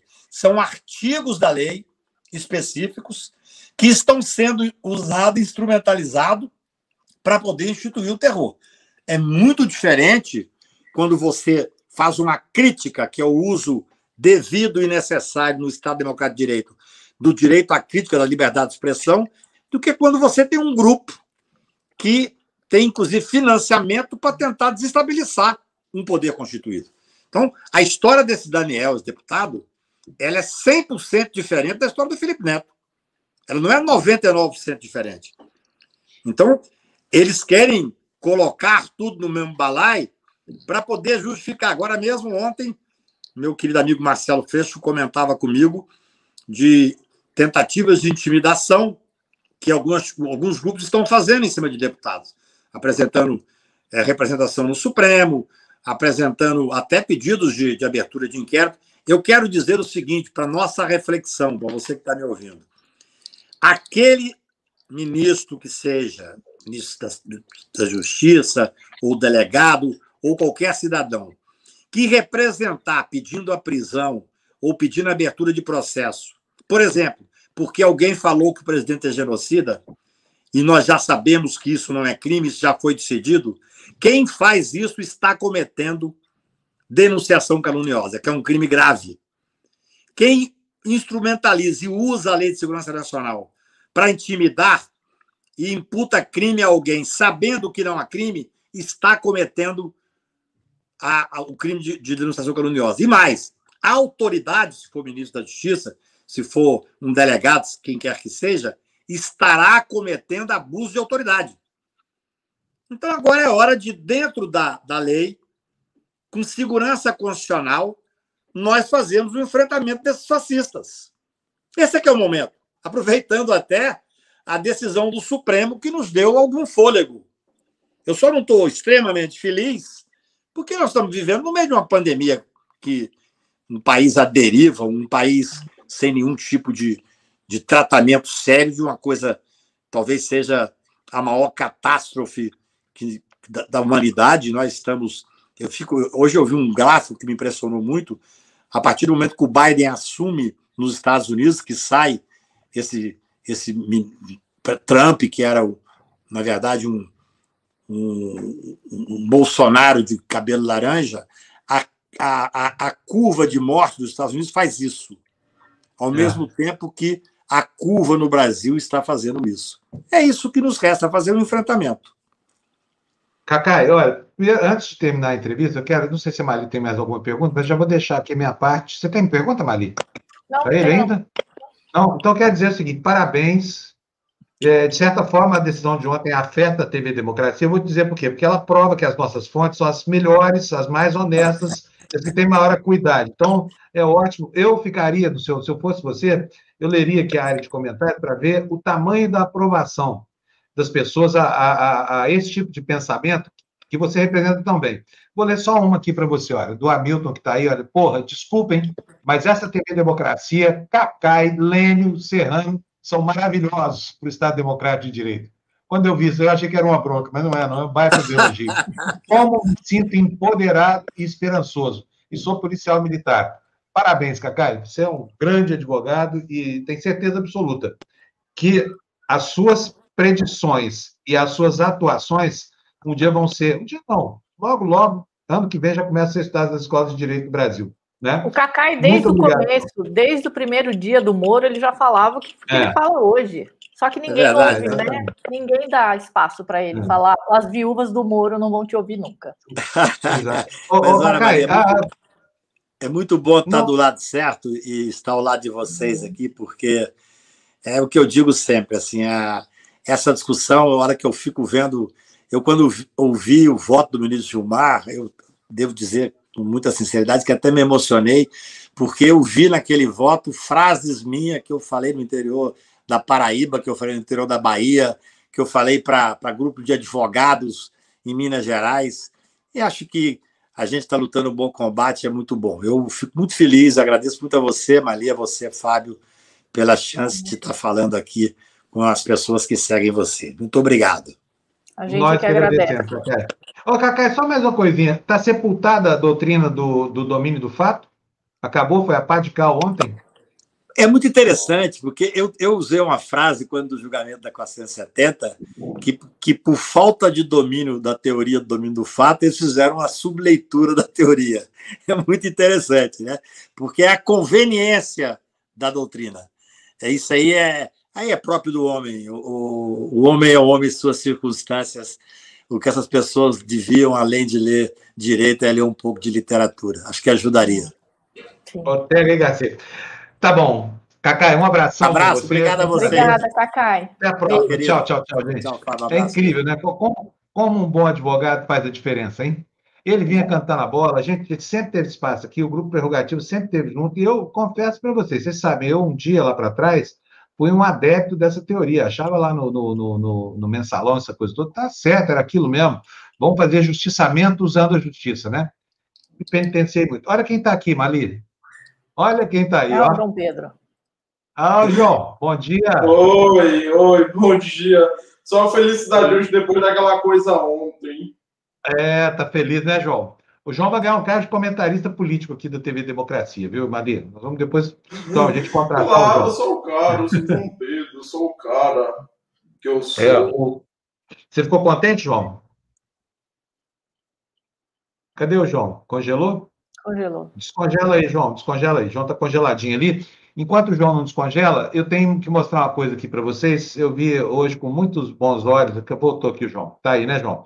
João, olha só. Eu moro numa praia aqui no litoral de São Paulo. Eu abri mão da cidade porque morava num apartamento muito pequeno, né? Estava lá sem fazer nenhum exercício. Vim para cá, fiquei uma hora e meia de São Paulo. Fui a São Paulo uma vez em três meses desde que eu estou aqui. E tinha visto muita preocupação, Mali e João, o que estava acontecendo aqui nas praias, porque toda vez que fecha em São Paulo, aqui virava uma farra, né? Famílias vinham, famílias inteiras, vinham fazer isolamento. Eu, contei uma vez numa barraca que 32 pessoas na praia, deviam ser pessoas da mesma família. Fiz até uma foto, botei meu Twitter e falei, gente, olha o isolamento social funcionando.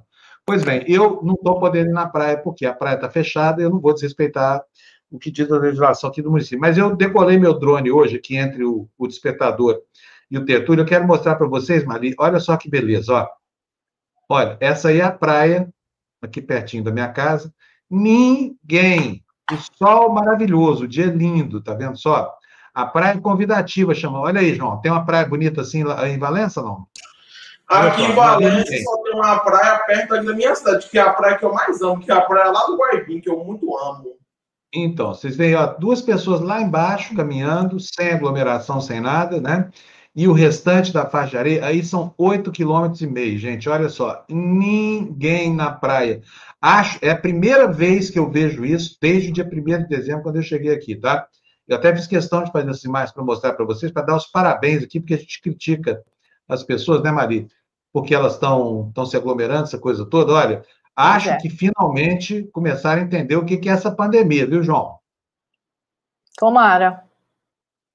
João, você está você tá Quieto aí, trancado em casa? Eu tô aqui em casa com minha mãe. A minha mãe agora tá desempregada. Ela trabalha para me cuidar que ela saiu. É. Sua mãe trabalha em quê, João? É, eu nem sei muito falar isso. Nem me lembro muito. Só sei que ela trabalha de uma coisa que ela é boa. Ela até tá procurando um emprego aqui em casa para trabalhar em casa. Ela tá tentando achar uma coisa. Que ela tem que ah, me cuidar. Porque ela sabe que eu não gosto de ficar sozinho em casa. Eu não gosto. Tá? Não pode ficar sozinho mesmo, não. Mas você gostou das imagens que a gente mostrou aí da praia vazia, João? É importante que isso fique assim, né? Eu fico aqui é de vontade para a praia, mas não dá, né? não pode. É Fala, importante João. mesmo, é importante. Tem que ficar em casa para se cuidar. Isso. Muito bom. Tá bom. Quer dar mais algum recadinho aí, João? Eu falo, só quero te pedir uma coisa, se você puder depois. Me manda o WhatsApp do Guilherme Bolso, porque eu não falar com ele, eu amo ele. Eu não, eu, eu não sabia que, eu não sabia que ele ia estar aqui. Eu, eu não sabia que ele ia estar aí, eu perdi a hora. Não tem problema. Então, ó, Deus ajuda quem cedo madruga, tá? É. Eu vou te mandar depois o contato da assessoria dele, você entra em contato com ele, tá? Valeu, João. Faz um desenho bem bonito dele. Então, vi minha foto aí atrás de você até hoje. Hein? Já vi foto de todo mundo aí, do Paulo Nogueira, é, é, Paulo Moreira Leite, do, do Leonardo. Mas minha não tem nada aí, né? Malícia ficou com a foto sua ali atrás do João, não? Não. Ali, ali é minha coisa ali, que eu falo assim, porque eu sou o melhor autista, desenhista, artista do Brasil, do mundo inteiro. Ali é isso dizendo ali.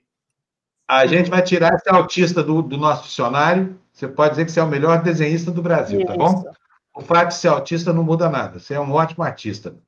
Hum. Vamos nessa, gente? Vamos deixar o pessoal descansar da gente? Vamos? Eu vou reiterar aqui. A tá fazendo...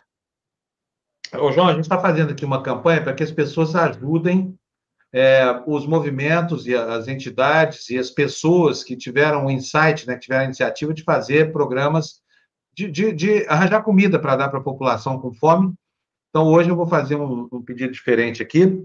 Vocês estão acostumados a doar para nós a TV Democracia, doem para essas entidades. A de hoje foi o MTST. Eu vou colocar aqui na tela de novo para vocês o Pix. Por favor, peguem as canetas aí, ou peguem a caneta, porque ninguém escreve com mais de uma caneta, e anote o Pix do Cozinha Solidária do MTST. Vou colocar na tela aqui para vocês, deixar isso aqui um tempinho. Tá aí, olha, e tem na barrinha também correndo. Pode deixar, Fernando, pode deixar correndo aí na barrinha. Chave do Pix, do campanha da Cozinha Solidária do, do MST, são 16 cozinhas no Brasil, em 10 capitais, importantíssimo. Não é porque é, é do pessoal, nem do bolso, nem nada disso, gente, é porque é necessário, tá? É alguém que, que lembrou que tem gente passando fome no Brasil. Né? São dezenas de pessoas que são caridosas e solidárias, mas nós vamos dar força para essa gente aqui. Então, tá aí o de hoje, a chave do Pix, do, do Cozinha Solidária do pessoal, é 20, como é que é isso aí? 28 799 171 mil ao contrário 41. Vou repetir para você anotar com bastante calma aí e vou despedir da Maria, depois eu dou de novo isso aqui, tá? 28 799 171 mil de ré, como diz todo mundo aí no mercado, e traço 41. Anotou? Faz uma doação de qualquer valor que é bom para eles, é importante, porque a comida para a gente que está passando fome e não tem a quem recorrer no país miseravelmente não solidário que a gente vive, né, Maria? Exato. Daqui a pouquinho eu volto para dar o endereço, tá? Anotou aí o Pix, João, para você mandar um dinheirinho lá pro, pro, pro, pro MTST? Anotei, anotei. Eu sou um cara tão bom, eu estou muito feliz hoje. Ontem até, o Lula até ontem curtiu a minha publicação, só feliz com a vitória dele. Todo mundo sabe que eu estou junto com ele para combater o discurso de ódio no Brasil, que eu estou junto com ele para lutar. Ô, ô, João, não estou pegando seu pé, não, mas deixa eu perguntar aqui. Aquele pessoal da direita, Carluxo, que andou te assediando aí, o que, que você fez deles? Mandou passear? Eu não gosto mais deles, não. Eu cansei dessa gente da direita. Cansei. Antes eu falava com eles, mas eu desisti. Estou cansado de falar com essa gente. A gente é feia, não sabe de nada o que está fazendo. Ficam ensinando as pessoas. Se o Carluxo te convidar para uma live amanhã, você vai? Eu acho que não. A melhor não. Porque só se ele não me ensinar ódio, porque eu não vou. É isso aí, muito bom. Tá ótimo, João. Maria, é isso aí. Vamos nessa, então? Vamos nessa? Vamos João? nessa. Vamos terminar o dia. Como eu prometi, eu vou colocar mais uma vez aqui o Pix do, do, do movimento do MTST, Cozinha Solidária, chave do Pix 28799. Põe na tela cheia, por favor, João. Tá aí, Ô, Fernando. 28799 171 0001 41. 28799 171 mil ao contrário, 40, 41. Qualquer valor lá ajuda eles, né? Comida quanto você puder mandar, tá bom? Para saciar a fome dos, dos desvalidos aí da, da Bolsa República. Mali, um beijo para você. João, um beijo, abração para você. Amanhã. Opa! Olha a nossa generala me lembrando que eu não posso esquecer. Débora Carolina Schmidt mandou os dois reais de gente dizendo que eu continuo inteligente. Nem eu sabia disso, Débora. obrigado, Débora, querida. Muito obrigado. Viagem Arquitetura nos doando sempre aí, todo santo dia aqui com o seu 1,90. Maravilha. Muito obrigado, Biase. O Ed Lúcio mandando quatrão aí para gente. Ed, muito obrigado. O Eduardo Rog mandou vintão para gente. Muito obrigado. Depois mandou mais dois. Então, obrigado e obrigado, Eduardo.